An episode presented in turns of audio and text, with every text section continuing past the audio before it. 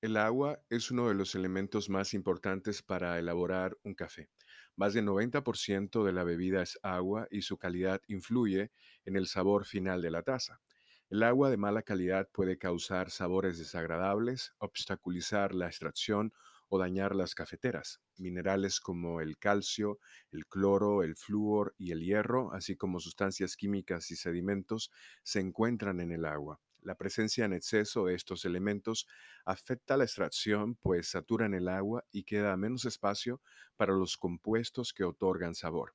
El agua de mala calidad puede provocar aspectos negativos en la taza como aromas indeseados, exceso de acidez, falta de cuerpo, o sea, el peso del café en la boca, inconsistencia en la crema cuando se trate de métodos extraídos a presión y expreso, presencia de materias orgánicas, Existen varios parámetros para valorar la calidad del agua. Uno de ellos es el total de sólidos disueltos, o TDS por sus siglas en inglés, que incluyen al calcio, magnesio, sodio, potasio, carbonato, bicarbonato, cloro, sulfato y en aguas subterráneas nitrato. La Asociación de Café de Especialidad recomienda un TDS entre 75 y 200 miligramos, siendo lo ideal 150 miligramos para preparar café de calidad.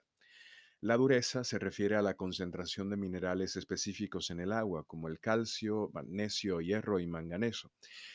Entre mayor sea la presencia de estos minerales, más dura será el agua. Si la cantidad es menor, será más blanda. De acuerdo con la Asociación de Café Especialidad, el nivel de dureza del agua debe estar por los 15 a 85 miligramos por cada litro para conseguir una correcta extracción.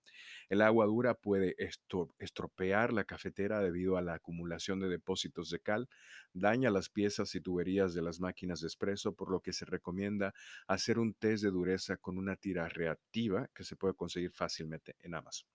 El pH finalmente es, indica la acidez y alcalinidad del agua y mide la concentración de iones de hidrógeno. Las mediciones de pH se ejecutan en una escala de 0 a 14, con 7 considerado como neutro. Las soluciones con un pH inferior a 7 se consideran ácidas y las mayores se denominan alcalinas. Esta tiene la capacidad de neutralizar los ácidos. La tasa ideal sería con agua que presente un pH de 7, es decir, neutro. Se recomienda que el sodio contenido en un litro de agua sea de entre 5 y 10 miligramos. El calcio puede estar presente en cantidades no mayores a los 30 miligramos. Este mineral ayuda a realzar las notas cremosas, pero en exceso afecta el sabor de la bebida. Un kit de prueba es muy útil para medir los minerales y otros compuestos presentes en el agua y es fácilmente adquirible o lo pueden adquirir fácilmente en tiendas como Amazon o eBay.